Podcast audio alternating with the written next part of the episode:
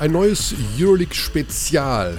Auch dazu sagen wir von der Abteilung Basketball guten Tag. Wir haben auch heute wieder nur einen Gast und wir werden unser Launchpad in Ruhe lassen. Wir lassen den Basti in unserer Gartenhütte, das hat er sich auch verdient und dann kann er sich den Kopf zerbrechen über neue Gags. Bits nennen das ja die Comedians. Muss man vorsichtig sein und das sind nicht irgendwelche Witze, das ist Material, was man sammelt.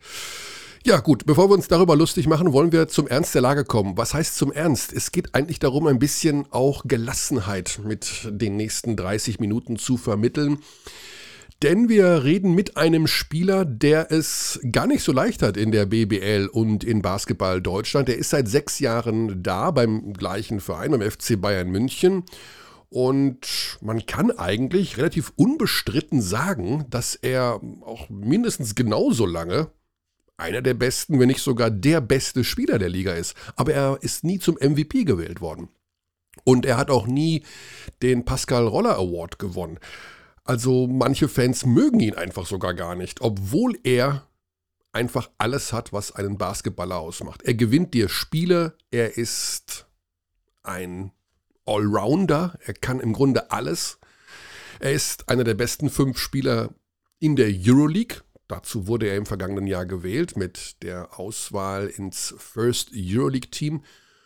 Ja, aber dieses kleine Aber wollen wir auch ein bisschen beleuchten, aber eben auch nicht nur. Es geht um Wladimir Lucic vom FC Bayern München, der den Bayern schon wieder ein Spiel gewonnen hat. In der vergangenen Woche in der Euroleague, der am Anfang der Saison Probleme hatte mit einem Impfdurchbruch und deswegen einige Zeit pausieren musste. Auch dazu gleich mal während dieses Gesprächs ein bisschen hinhören. Er äußert sich auch noch zu den Long-Covid, Post-Covid-Folgen, die sowas haben kann. Also eine ganz spannende Geschichte eigentlich. Ich habe ihn zu mehreren Sachen befragt, logischerweise, das Ganze auf Englisch im Übrigen. Äh, wir werden das danach nochmal kurz aufaddieren, aufsummieren, was er denn so gesagt hat. Also es geht natürlich darum, um seine Herkunft. Er ist ja äh, sozusagen in der Jugend von Partizan Belgrad groß geworden, dann zu Valencia gewechselt, von Valencia zum FC Bayern. Mittlerweile auch 32 Jahre alt. Wir werden darüber reden, was er noch plant. Ja, also da steht ja eventuell nochmal eine Vertragsverlängerung an oder vielleicht nochmal ein Ortswechsel.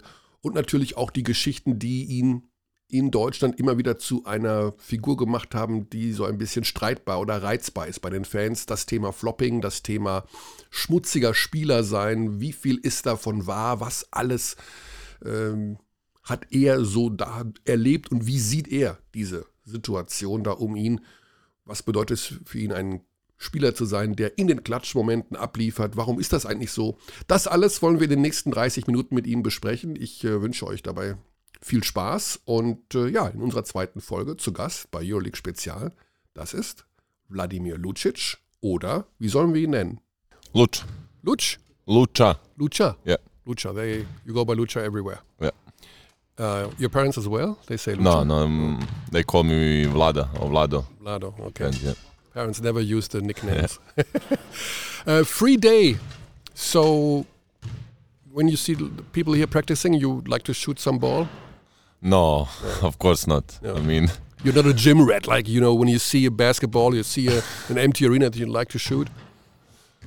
I mean, when the schedule is not like we had it in the last uh, seven, eight, ten days, uh, then yeah. I mean, if if you are in a gym and uh, you see all these young guys or uh, other players working out, for sure that motivates you. But from other point, today is a nice sunny day. Didn't expect it, so I, I prefer to stay outside. Okay, so you're not like the first in the gym and the last out, usually in your career, Uh, or have been at I the mean, beginning. it's true. You know how it is when you when you're young. For sure, yeah, the only way to to make something in your career is to to work hard. There's no no other way. So I spend a lot of hours Mm. in the gym, coming before, staying uh, after the practice. Right now, in this point of career, you know, we have a youngest guy to do it. But obviously, I'm I'm working on still on on, on my weaknesses and trying to to improve, even being on on on peak or of my career already. Your coach said um, just before the season that you do everything 120%. Is it uh, all, everything what you do about basketball, or in your life in general that you are more accurate than other people, that you're more ambitious? It's a, it's a hard question. I mean, it's a it's more question for uh, people that I'm surrounded than than for, for, for me itself. I think yeah, I, am trying really to to give give my best. Uh, I, I I was raised up that being second is like being the last. So to to to be on a, on the top of the hill, you really need to to work hard or harder than than uh, somebody else. So mm, th- that's the mentality. Probably it started from my early age, uh, growing up in a Partizan as a, as a young kid, trying to to reach some goals and uh, made uh, the first team. And later on, tried to make some career. So probably it's it became the the part of me. So the, your parents were hard on you, or Partizan? I mean, uh, I have a two sister and a brother. You know, I'm the third kid in the family, so it's not easy. You need you need to fight for your rights.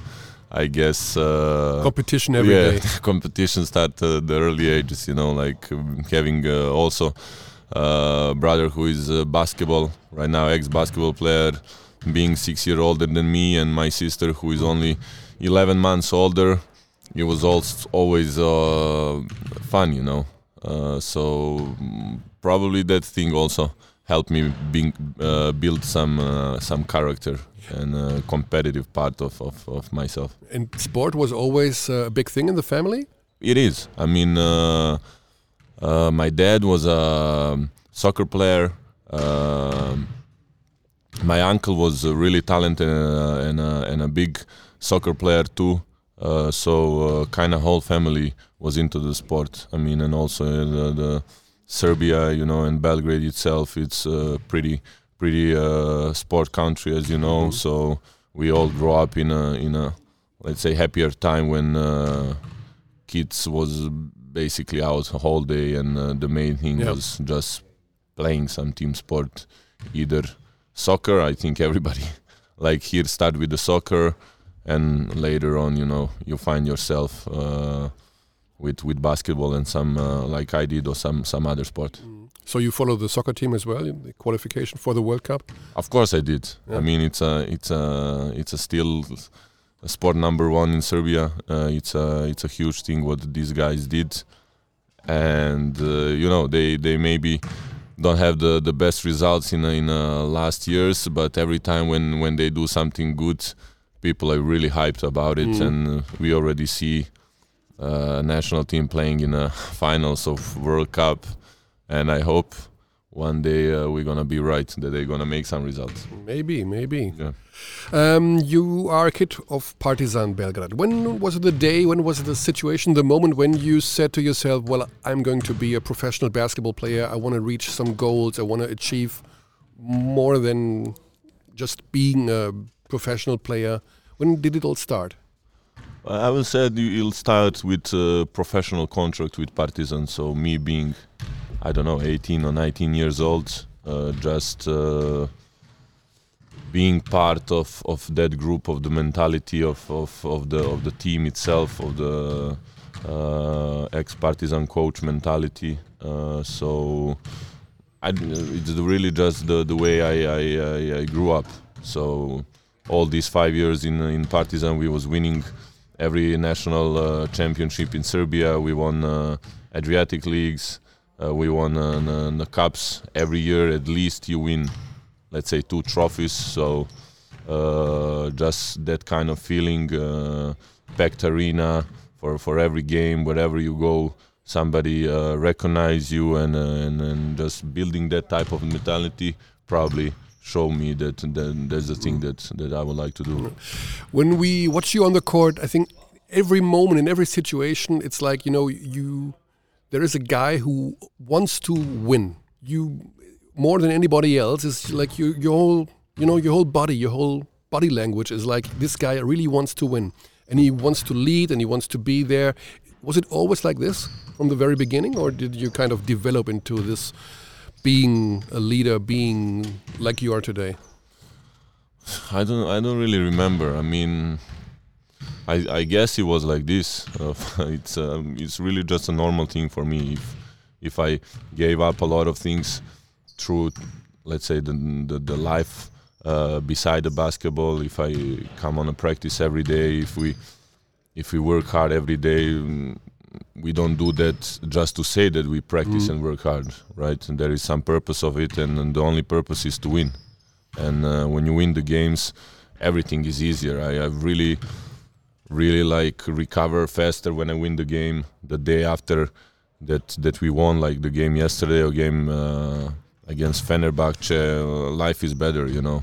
Uh, situation at home with the wife is right away better and everything's around it's it's it's cool. So i just enjoying that feeling. That that's the that's the thing that really keeps me going and probably the reason that that that i want to want to play. But i don't really on the other side can understand anybody else don't having that mentality. Just playing just to play or or what it is. I mean we we all do this sport to to to win. And when you play uh, privately, for example, with friends, some board games, or with your kids, you want to win as well, and then you're kind of i do pissed when you when you lose. Unfortunately, I do.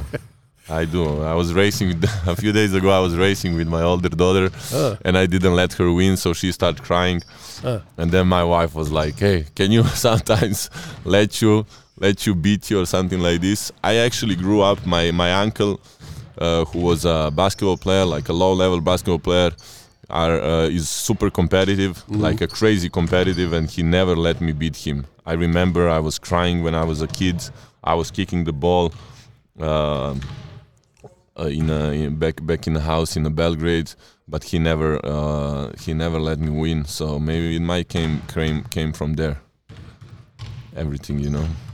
It's a mentality thing. So growing up with a couple of siblings and Uh, for sure. I mean, when you, I never thought about uh, actually. Uh, it's last two three years, people here start talking about this uh, winning mentality, winner mentality, clutch player. Uh, I never thought about this you, in, in before. Also, in, in in the past, for example, in Valencia, I didn't have this type of the role uh, definitely, but um, I didn't never never thought about. Not even now what it is. Uh, just it, it, it's a part of me, and it's a it's a normal thing to to me. it's a normal thing. Like, for example, yesterday's match, you uh, had a clutch three-pointer at the end, although you missed a couple of threes before. So what is in this situation? Is it like you know, I do it anyway? So you just want this in this situation when when it's uh, pretty close at the end, although you had a not as good game as maybe for your self confidence. What would be better if you had 20, 24 points in this situation? I mean, um, when when it comes till till the end of the game, uh, I don't really uh, think about the, the shots that I took or that I missed before that. Uh, in that point, point, you must be like uh, completely locked in to to try to probably you you take those shots with more focus, you know, with more mentality that you must uh, score. I, I think I'm lucky that uh, through the career, I really somehow was ma- I managed to to to to make these these these shots. I remember one one shot in against uh, Efes in Istanbul that I think it was my second year in Partizan ball somehow came to me and and I scored last second shots when I was like 20 20 maybe years ago. So we won this top 16 game in Istanbul.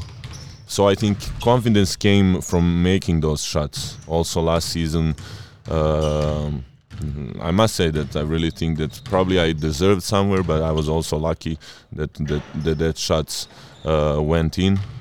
And uh, then later on, every other game, uh, you you take you are taking them with with uh, more confidence. Although I would I would like to not talk about that very much because I hope I will have uh, many more shots in my career, and you know from the um, uh, what do you say? you don't want to get judged only by the clutch.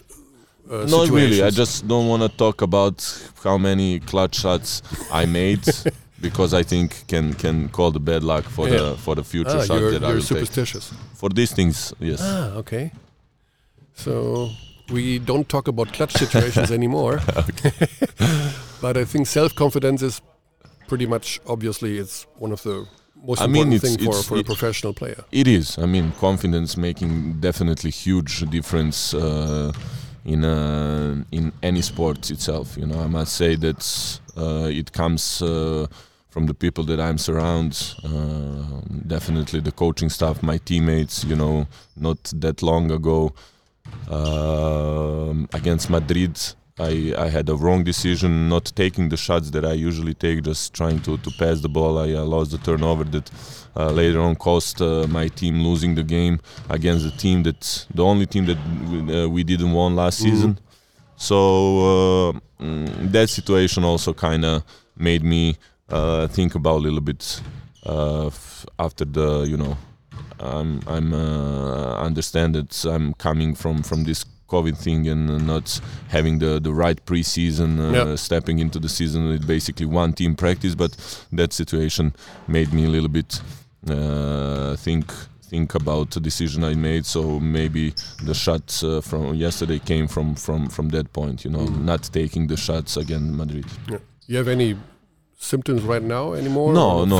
I mean, uh, t- situation is uh, almost, almost, almost good. Definitely, you know, still body need the time to adapt to this schedule. uh, Games uh, every two days, uh, three days. Um, let's say that last six, seven days, my lungs finally start feeling ah, okay. pretty good, and uh, and hope in next week or two I will Yeah. be completely back back in a in a physical shell, shape. Although it's tough, you know, with the, with the, like I said, with, this schedule, uh, it's a normal thing to to be be tired and exhausted and play through this. Yeah, definitely. Three games a week. It's a it's a tough schedule. Uh, Lucha, when I talk, I talk to many basketball fans all over Germany. Um, because I travel a lot to all these different arenas, and everybody's not everybody, but many people say, "Well, this guy, he's really he's a, he's maybe the best player in Germany." But he flops a lot. Um, it's not about flopping. It's yeah. It's he's he's kind of a dirty player. He he has all the tricks. He has all the portfolio for you know to win to do stuff like that. How would you respond to these people? Um, I decided not to respond at all. I mean, um, I really, uh, uh, definitely, I have uh, some things that I'm not really proud of, but that's who I am. You know, sometimes just guess being, as as you said, competitive makes me do some things that uh, later on watching it, uh, it's I'm not proud of it but uh, I just gave up trying to to solve the things and talk with with anybody uh, about it because I saw that it don't brings anything good not to me but also not to to my team. So uh, starting from this year, I really want just to be focused on a game. I'm talking basically on on a on a, on a BBL. Uh, uh, for me, honestly, looks like in a, in the EuroLeague, I don't don't have that type of of, of the problem. Let's say that uh, I feel like I have uh, much more respect in, in, in the EuroLeague than, than here. But I really don't consider myself being a dirty player. Um, mm, if probably Daniele has has uh, that the, the right thing about it, but uh, this is my sixth season in a, in a BBL. I don't I don't know if I counting the one in in Würzburg that I had more than three or four technical fouls in this, uh, In this whole- sixth season. you know, season. so so you know, dirty player, player who who do these type of things probably will be, and I'm under the radar. I think more than anybody. Uh, at least we'll have uh, more technical fouls, right? Mm. So And the BBL, they invented a kind of a blacklist this season for. Yeah, I heard for- that. Yeah, yeah, Is- I heard that. What do you think? I mean, uh, I I said a few times, you know, people people forget about that. I'm pretty light, you know. I'm I'm a tall. I'm 204, 205 guy, guarding always stronger guards, uh, being pretty light when when and doing the things basically always in the air, trying to to to finish about the rim and everything is really just uh, small things can can put you out of the balance and then i think just people putting that in the focus uh, you know uh, makes a lot of pressure to everybody around and uh, you know not everybody can handle handle that type of the the pressure i will not say that sometimes i'm uh, I'm uh, let's say not flopping or whatever. That's definitely part of the game, but everybody around it made it much more than it is. Uh, it's not a really topic from this from this from this podcast, but I know what what some teams did with the with the WhatsApp groups of flopping and everything.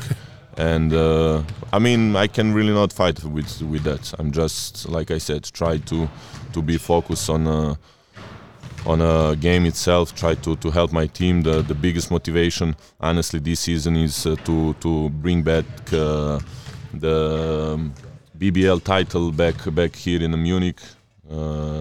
Uh, that's that's why also the loss in the cup was a big big loss for me personally. I let's say the two titles was the was the primary thing for for me stepping into this season, but it it is what it is, you mm. know.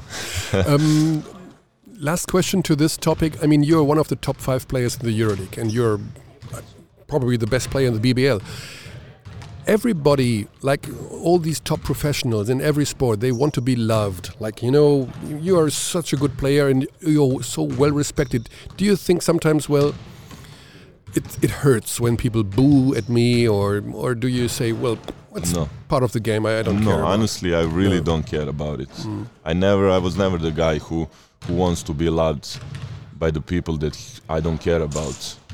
You want to be loved by your wife and your kids. Yeah, I mean, I have a small small circle around me, mm. and I just care about those people, people of their opinion, uh, opinion of, of, of those people. But to do the things that it's not me, you know, just that somebody will say he's a good guy or he's like this or that. I don't care about yeah. it. You know, so, so I had an interview. I don't know with who here in Germany when when the guy asked me that Maodo Lo said in some interview. Yeah it, it, it was you yeah, or yeah, somebody yeah, else? Exactly. Yeah. Yeah, that's. You're one of the most funniest person in the world. Funniest person, and you, was pretty surprised, you know. So that's the vibe around it. It's like, but what should I do? Laugh and enjoy with the fans that they are against me. I, I, I take that always as a as a personal challenge, and I, I actually want to be. I felt better playing against the fans that are booing to me than, oh, than like cheering, you know. So like Oliver I don't really have a problem with yeah. that like a Oli Kahn in soccer. He was kind of motivated by this. Yeah. Um, Lucha, you are 32 years old. Yeah. So uh, this is kind of the autumn, the fall of the of the career. Yeah. One big contract maybe ahead. You have the final year of your contract here in Munich. Yeah. Uh, what does your wife say? Where does she want to live in the next year? in Spain or in Russia or in Munich? No, I mean uh, I never spoke about this honestly with my with my wife. I, oh. I have an amazing wife, being like a unbelievable support to me. She follows you everywhere. Yeah, she yeah definitely. I mean, she already gave up basically of her career the, the the year that we left in Valencia. You know, canceling some some Italian uh, master studies just to be be with me. Oh. So so city and uh, and uh, everything around will never be the with the topic in a family you know? So it's just where i feel comfortable. Probably she knowing me knows that if i'm happy on the basketball uh, court and uh, the things around the basketball are good to me that everything else uh, is better you know? Because probably i can i can be a little bit hard when when when i'm unhappy uh, with the with the with the basketball itself you know so, but you uh, have uh, kind of a relationship to Spain because you speak pretty good Spanish. Yeah. yeah. So uh, you've now you're more years in Germany than in Spain, but uh, maybe you have yeah, kind I mean, of definitely. It's it's one of the things that I'm pretty being pretty ashamed of not not uh, learning the the German language. No, I don't mean not to learn the German language, but you kind of would like to go to Spain one day I don't really no. think about anything right now. Where should I so the like? Daniele Baiesi is just behind us, so yeah. maybe he will talk to you about the new contract after this interview. it's all good, Zakta. Yeah. It's all good. I mean, you know, I'm I'm uh, this is this is basically my sixth season here. We we did that so many times. I I signed I signed contracts six seasons ago. I mm-hmm. re-signed it two more times. So you know, we'll see. Uh, really, not not the type point of the of the of the season where the talking about these things. So you uh, usually talk in in springtime or? I, I have no idea. When when do when do I don't know. when do players talk about their contracts? I don't know. I, I can only tell you that I didn't talk till now. that, that's all, all can I know uh, tell you. So it's not really the, the, the the question for me. But like I said, things like this sometimes get put you out of out of focus, uh, makes you think about uh, things that are less important that Mhm. that uh, game itself that the, the the goals that I have still with with with this team and I really don't care about what's gonna happen in a, in a, in the next season uh, right now uh, I think we with these two wins in this this week we basically come back you know uh, almost completely in a, in a, in a EuroLeague. Uh, I need I know that we set up some goals high goals and expectations with the season that we had last last year being one position short to go on the final four. So that makes this year even harder.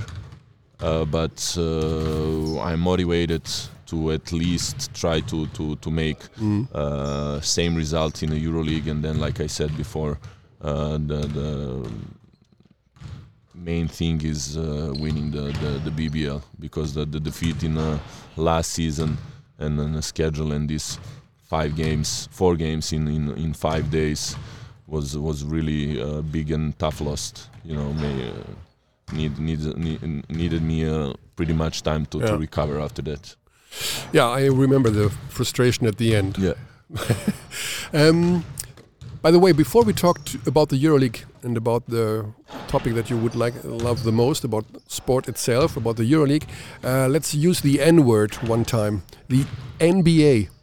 Uh-huh. You never talked about uh, NBA uh, ambitions in the, in the last couple of years. Have you ever had the possibility to play there? Ever thought yeah, about I, I playing had there? a, I had a I had a um offer when I was leaving Partizan. I think it was New Orleans Hornets. Ah, Some maybe two. I, I don't even remember. Two plus one deal. I chose to go in in Spain in Valencia.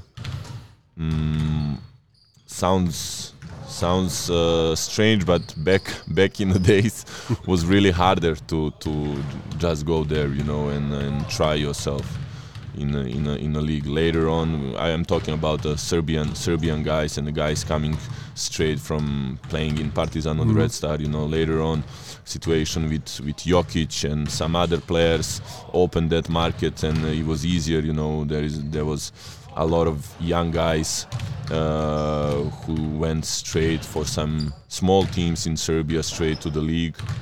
Uh, and right now, I don't, I don't even think about it. Honestly, I mean, uh, watching from the side, um, I don't watch uh, NBA that much. Okay. Uh, I watch definitely playoff, but for me and my way of um, thinking and uh, playing the basketball, it's a, it's a different, different sport. Mm. It's a different sport comparing to what we do here in, in Europe, in EuroLeague, in in, in a German Championship, and I don't know um, how I will fit in this with this uh, this system, this league, and I mean, you know, you still have uh, some examples like uh, Pablo Prigioni and uh, some other guys joining the league super late, but I think it will be it will be the thing that I didn't think ac- accomplish through to my career.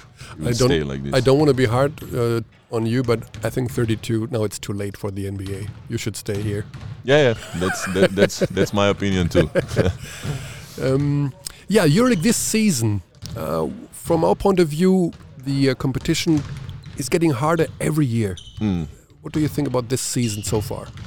Definitely. I mean, super tight, super tight. I mean, a lot of teams can uh, can basically every team can beat anybody, you know. So uh, every every year, some some new teams show up with a big or huge budgets, which allows them to bring um, good players, talented individual players, and then it's just a matter of of uh, coaching staff and, uh, and a team itself if if that team can find the right chemistry to make some some bigger results but we have many teams you know Zenit stepping up even last year uh, continue this year Monaco and Asvel showing up uh, much more than uh, in a, in a past year uh, past years. Then uh, UNICS Kazan is just you know bringing players every week now. So a lot of a lot of teams uh, with a with a really talented uh, rosters, and uh, you know with a with a schedule like this, and uh, maybe the the league itself.